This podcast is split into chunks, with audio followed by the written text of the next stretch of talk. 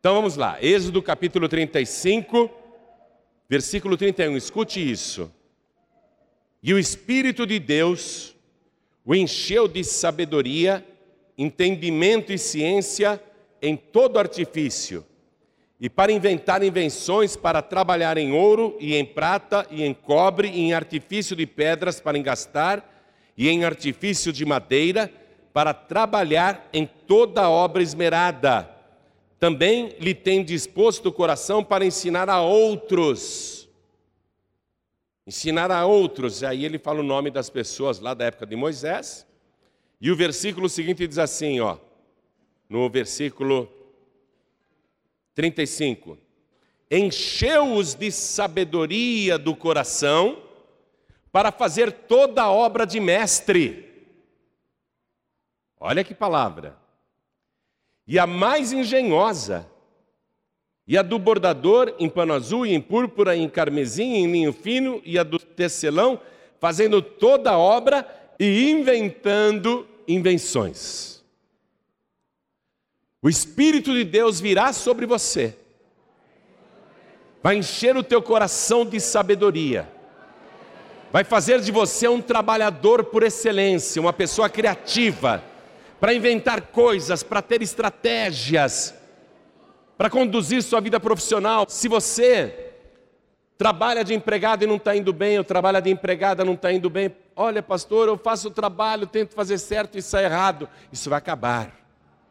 Se você trabalha por conta própria e os negócios não estão indo bem, Deus vai te dar, o Espírito de Deus vai te dar ideias para você produzir, para você ganhar dinheiro, para você prosperar.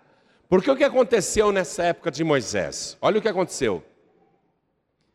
O povo de Israel ficou 400 anos no Egito como escravos.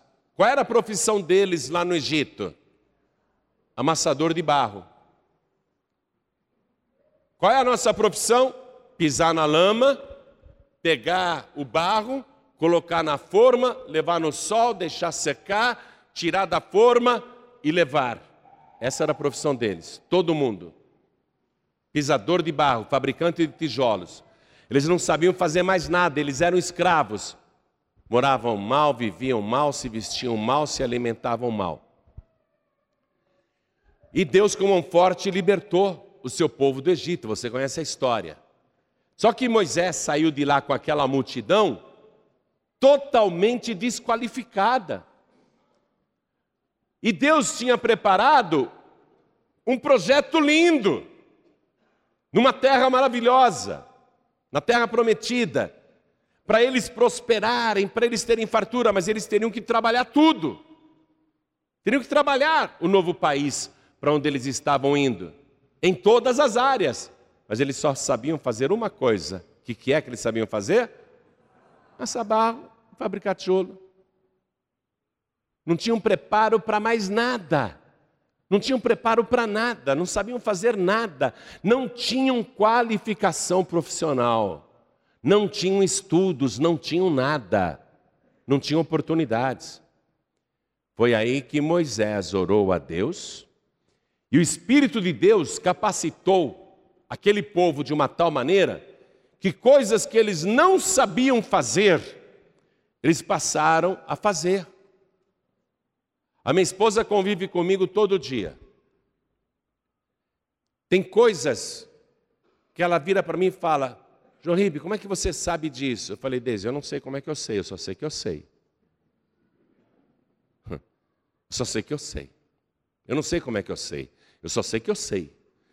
Então, o Espírito de Deus vai te dar sabedoria para tudo isso aqui. Quer tomar posse do que você vai ouvir? Ó, vou ler de novo, preste atenção, é para você tomar posse. E o Espírito de Deus o encheu de sabedoria, entendimento e ciência em todo artifício e para inventar invenções, para trabalhar em ouro, em prata, em cobre, em artifício de pedras para engastar, e em artifício de madeira para trabalhar com toda a obra esmerada. Também lhe tem disposto o coração para ensinar os outros, para fazer de você um mestre. Versículo 35: Encheu-os de sabedoria do coração para fazer toda a obra de mestre. Depois dessa unção você vai se tornar mestre. Você vai ensinar o patrão. Você vai ensinar o chefe. Nos Estados Unidos, uma mulher de Deus, mas era faxineira, tadinha, era a empregada mais humilde da fábrica, e a fábrica estava indo à falência. Os diretores de marketing, gerentes de propaganda trabalhando, o próprio dono da empresa, todo mundo querendo ter uma ideia brilhante para aumentar as vendas da empresa, mas as vendas só caindo. E a empresa estava caminhando para a falência. Aí essa mulher estava lá, passando o pano no chão, e o dono da empresa passou. Era uma empresa que fabricava pasta de dente. Aí, a hora que o diretor estava passando, o dono da empresa passando, ela falou: só me permite falar rapidinho uma coisa para o senhor? Eu sei como tirar a sua empresa da falência. Já pensou? Uma faxineira falar isso para o dono de uma grande empresa. Eu sei como o senhor pode tirar a sua empresa da falência e aumentar as vendas. Ah, é? Ele ironizando. É mesmo? É mesmo? Você sabe? Então me conta. Ela falou: ó, o tubo de pasta de dente que o senhor fabrica tem um bico muito pequenininho, muito estreito. Quando a gente vai colocar a pasta de dente na escova, tem que apertar muito e sai só um pouquinho. Aumenta a saída da pasta de dente, que aí vai gastar mais depressa, a pessoa vai ter que comprar mais.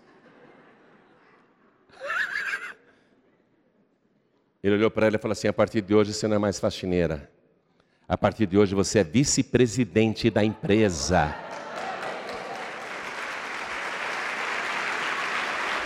E a empresa, ó.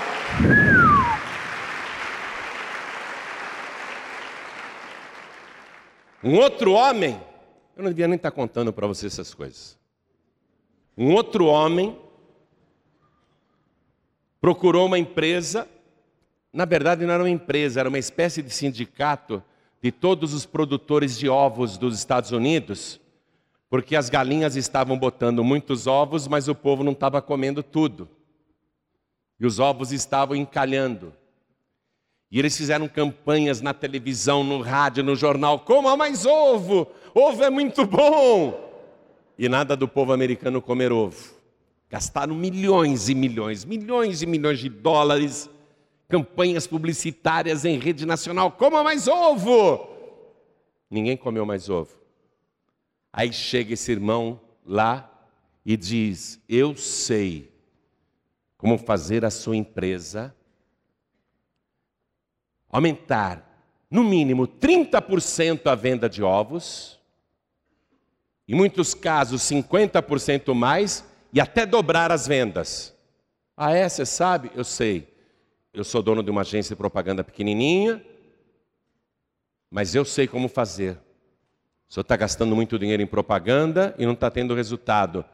Eu sei como gastar bem menos e praticamente dobrar a venda de ovos. Ah, é? Então conta. Eu conto. Depositem 10 milhões de dólares na minha conta. Aí eu vou ensinar vocês. Você está louco? 10 milhões de dólares, para você dar uma ideia? Quantos vocês já gastaram de televisão e rádio e jornal para comer mais ovo e não deu certo? Ah, vários milhões. Muito mais do que eu estou pedindo, não é? Bem mais. Então se reúna com o sindicato. Eu sei como fazer os americanos consumirem mais ovos. Vai faltar ovo, ao invés de sobrar. Mas eu quero o depósito adiantado, porque a minha ideia é muito simples, mas vai funcionar.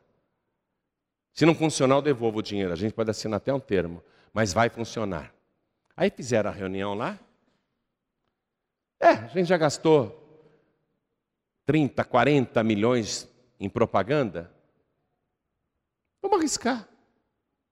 Vamos assinar um contrato direitinho, que se não funcionar, ele é obrigado a devolver. Tá? Aí depositaram 10 milhões de dólares na conta desse irmão. E toda a diretoria reunida. sindicato total, país inteiro ali. Pois não, qual é a sua ideia? Falei é o seguinte: em todas as lanchonetes dos Estados Unidos e padarias que servem o breakfast, o café da manhã, o americano tem mania de comer ovo, né? De manhã o americano frita ovos, come com bacon, mas eles também têm um outro costume. Eles colocam o ovo batido no leite, como se fosse uma gemada, como nós fazemos a gemada. Tanto que o ovo maltine no Brasil é um produto que veio desse costume americano de bater ovo com leite. Falou, nosso povo faz isso. A pessoa vai tomar o café da manhã e a garçonete pergunta: O senhor vai querer o seu leite com ovo ou sem ovo? Não é assim? No país inteiro? A garçonete chega para o freguês ali na padaria, na lanchonete: O senhor vai querer o seu leite com ovo ou sem ovo? Né? Nós vamos fazer as garçonetes dos Estados Unidos mudarem a pergunta. Ao invés delas perguntarem, o senhor vai querer o seu leite com ovo ou sem ovo?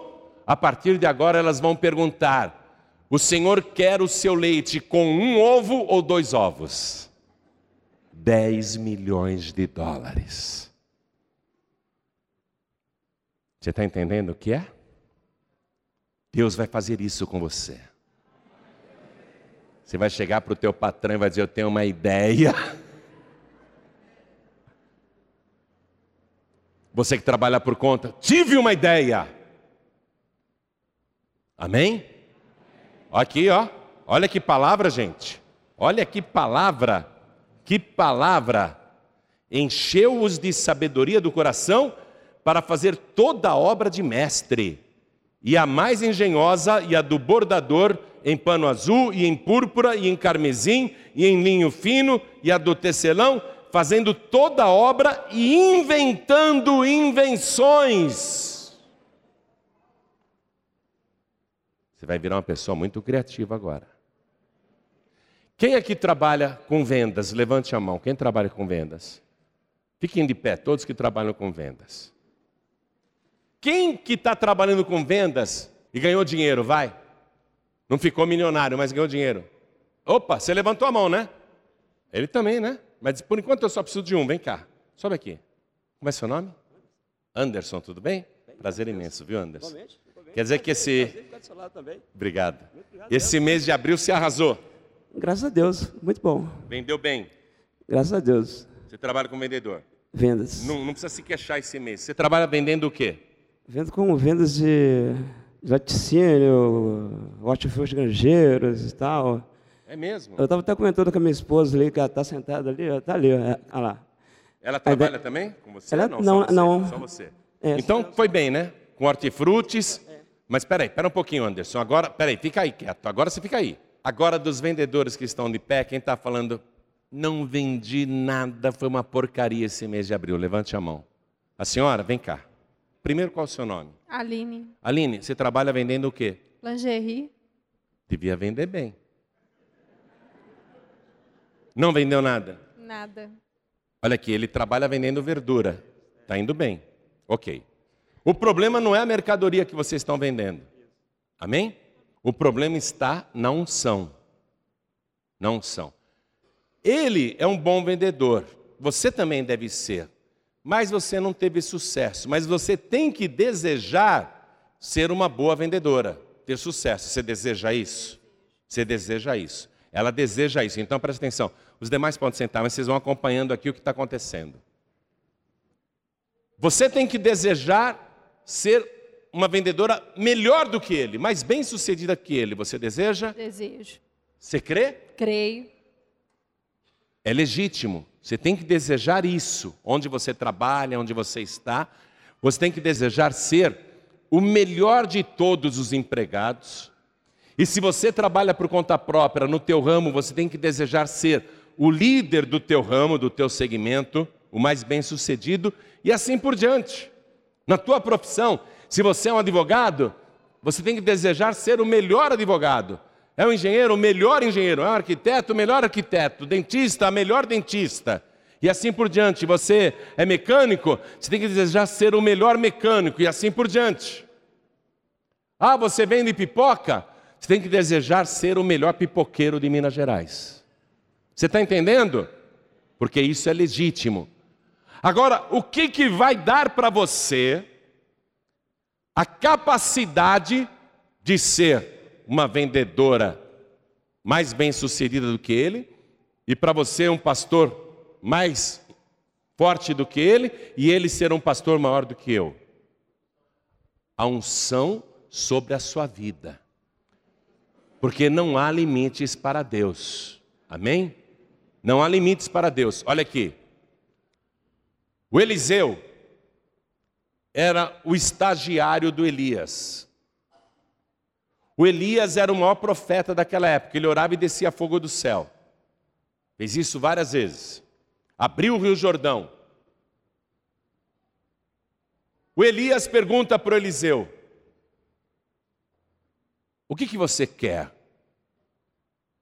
E o Eliseu responde: Eu quero a unção dobrada que está sobre a tua vida, eu quero o dobro. Eu quero o dobro do que você tem. Eu quero ser duas vezes maior do que você. Você está vendo como é bíblico isso? Quem está entendendo, levante a mão. É bíblico você querer ser melhor do que a pessoa que você admira. É justo você querer ser, no teu segmento, no teu ramo de trabalho, a pessoa mais bem sucedida, mais bem sucedida até que o patrão, que a patroa.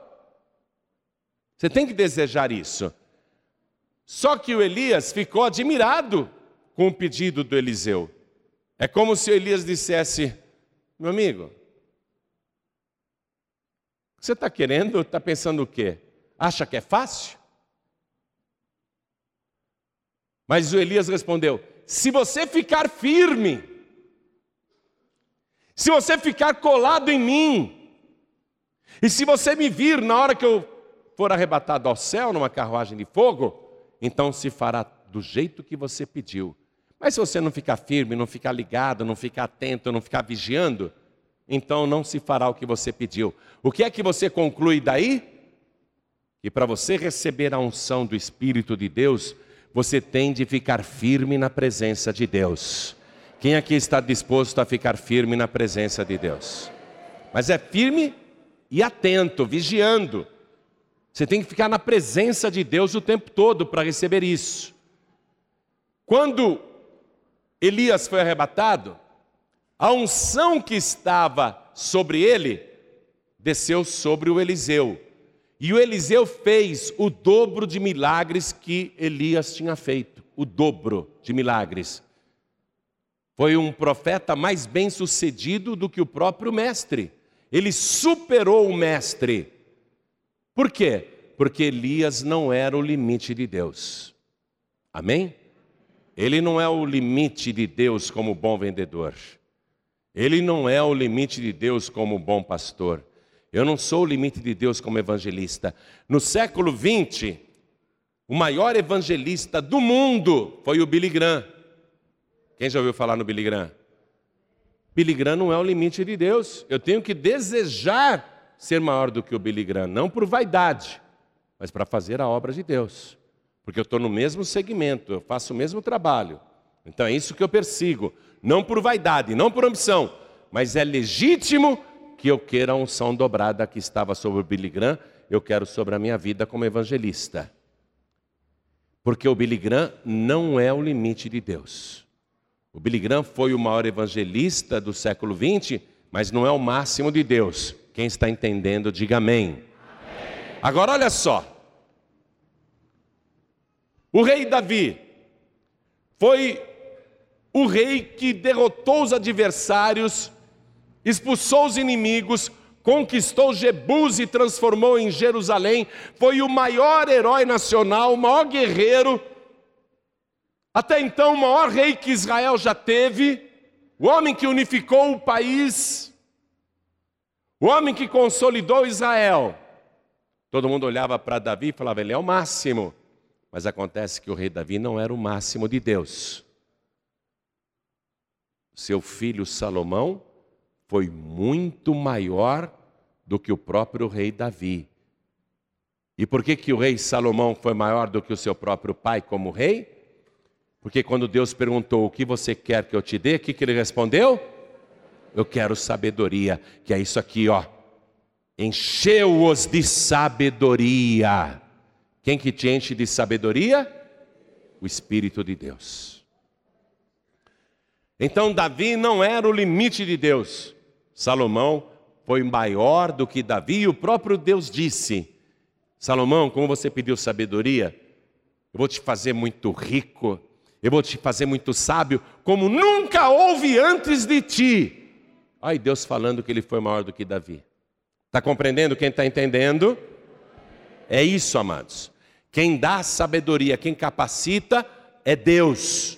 Amém? Só que você tem que estar na presença do Senhor. Tem que ficar firme na presença de Deus. Eliseu recebeu a unção dobrada de Elias. Vá comigo no Salmo de número 128. Vai lá. Vai lá. Salmo de número 128. É um salmo que só tem seis versículos, eu vou ler para você. Acompanhe, por favor. Bem-aventurado aquele que teme ao Senhor e anda onde? Nos seus caminhos. Não anda na balada, né?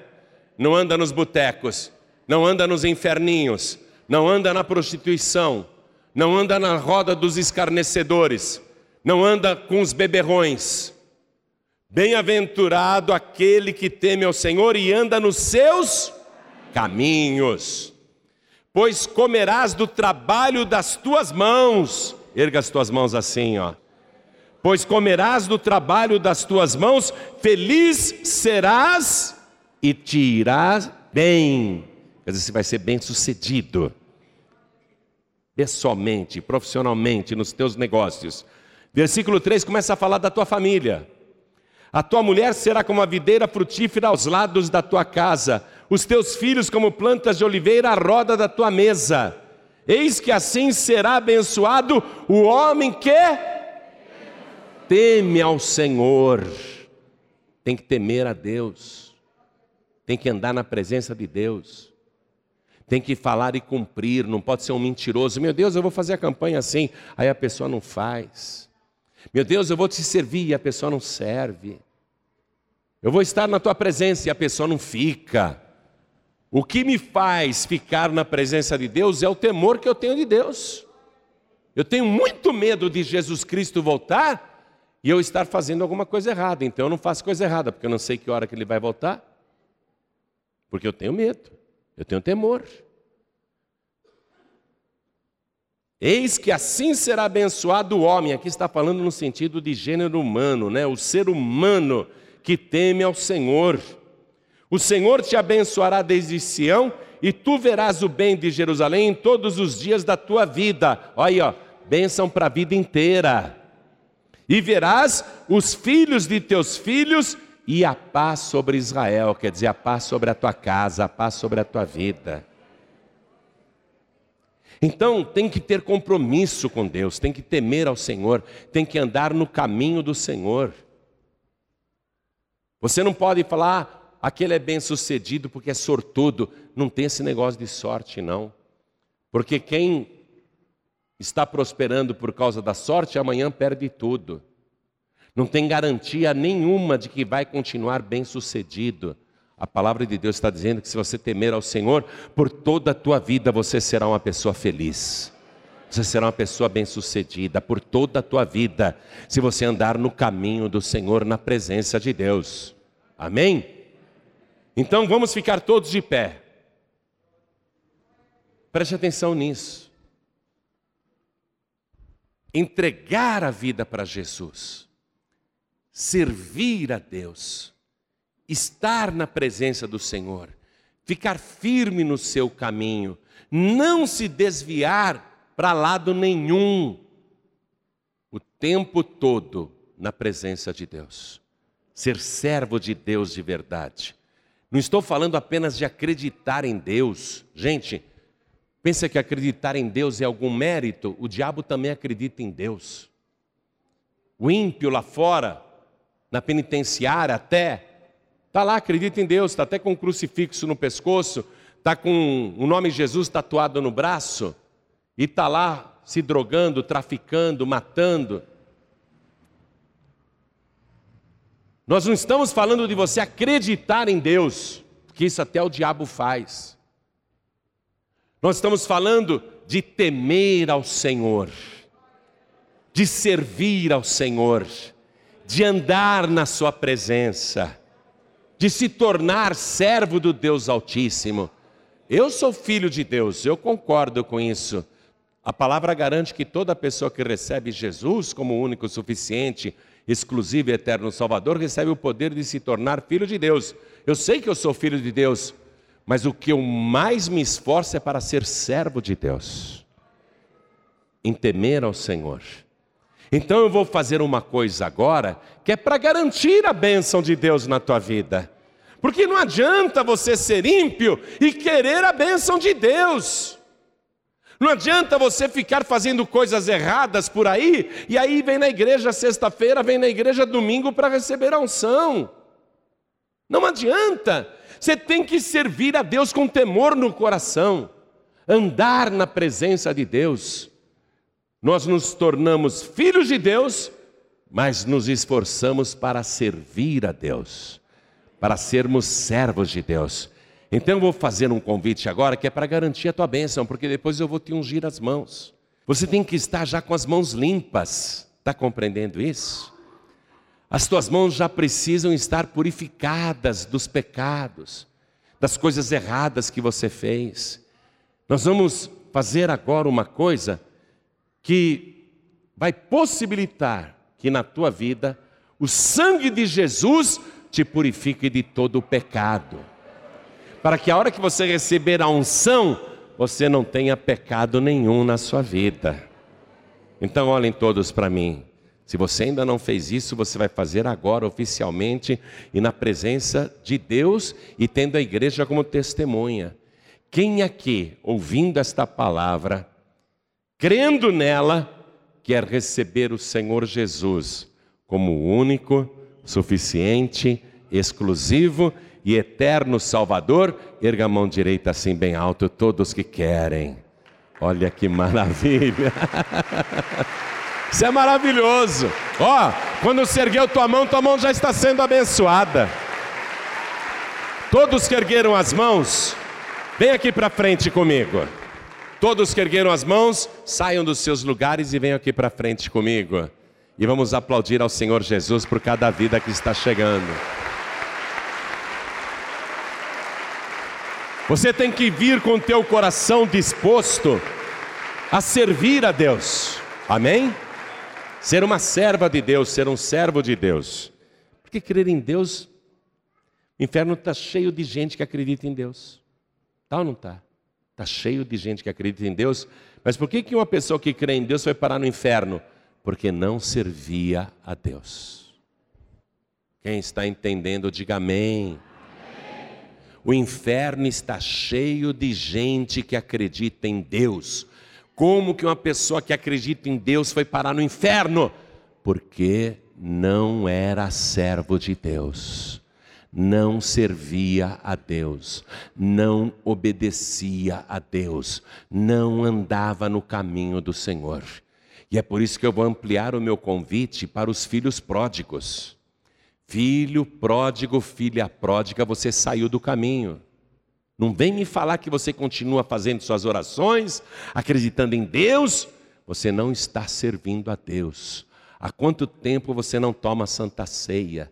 Você está andando e sentando na roda dos escarnecedores, está andando num caminho tortuoso. Filho pródigo, o mundo não presta para você. Filho pródigo, Vem aqui para frente agora em nome de Jesus. Filha pródiga, vem aqui para frente agora em nome de Jesus. Para servir a Deus, servir a Deus de verdade venha com lágrimas nos olhos, venha dizendo: Senhor, a partir de hoje eu vou te servir com todo o meu coração, com toda a minha alma, com todo o meu entendimento e com todas as minhas forças. Glória a Deus. Agora eu quero chamar todos aqueles e aquelas que não se desviaram, mas confessam para Deus, não para mim. Que não estão servindo a Deus como deviam, mas que a partir de hoje vão andar na presença do Senhor, no caminho de Deus, com temor no coração. Vai fazer um compromisso com Deus, mas ó, não é aí onde você está sentado, não, ou de pé, é aqui na frente. Deus quer ver agora você saindo do seu lugar com o coração sincero, coração verdadeiro, para fazer a vontade do teu Pai Celestial para servir este Deus que te ama incondicionalmente e não quer que você vá para o inferno. Vamos aplaudir mais ao nome do Senhor. Enquanto essas pessoas estão chegando, eu quero falar com você que está assistindo essa mensagem na TV ou no YouTube ou baixou no site dos pregadores do telhado. Quero falar com você que está assistindo esta mensagem. Você entendeu tudo, não entendeu? Quer entregar a vida para Jesus? Quer voltar para Jesus? Quer se tornar servo do Senhor? Então se ajoelhe ao lado do teu televisor ou ao lado do teu computador. Quero falar com quem está me ouvindo agora, à distância, pela rádio, no Brasil e até fora do Brasil. Estou falando com os meus irmãos portugueses com os meus irmãos angolanos, com os meus irmãos moçambicanos, com os meus irmãos cabo-verdianos. Estou falando agora com os povos de língua portuguesa. Você está ouvindo esta mensagem pela rádio. Entendeu? Quer ser servo de Deus, quer receber Jesus, quer ser uma pessoa mais do que feliz, bem-sucedida, quer que tudo vá bem para você, então, se você quer entregar a vida para Jesus e ser um servo de Deus, ajoelhe-se ao lado do teu rádio. Pessoas que estão me ouvindo nas cadeias, dá para ajoelhar aí?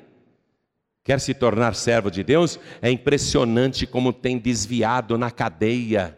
Quer voltar para Jesus? Quer deixar esta vida? Não se importe com a zombaria dos outros presos. Você tem que cuidar da tua alma. Quando Jesus estava morrendo, um condenado temeu ao Senhor, o outro condenado na outra cruz zombava de Jesus. Tem preso na cadeia zombando, rindo. Que tipo de pecador você é? Aquele que zomba ou aquele que teme ao Senhor e quer voltar para o caminho do Senhor? Você que está me ouvindo no presídio, na penitenciária, na delegacia, não se importe com a zombaria dos outros presos. Se ajoelhe ao lado do teu rádio.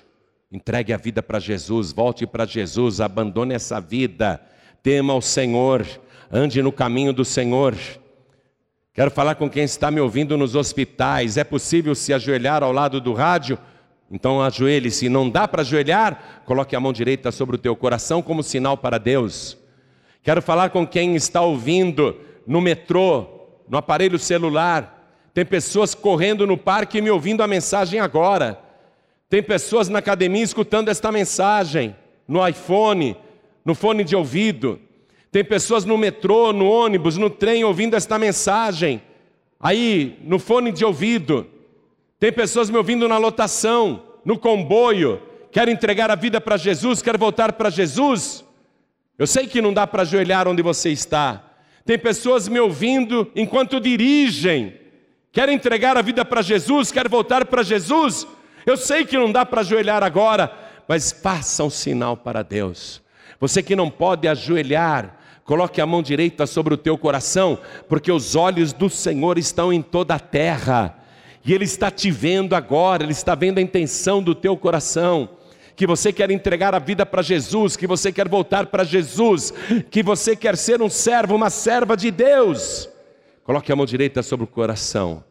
E vocês que estão comigo aqui na sede da Paz e Vida de Minas Gerais, na cidade de Belo Horizonte, vocês que vieram para frente, vamos nos ajoelhar diante do altar? A igreja continua de pé. Coloque a mão direita sobre o teu coração.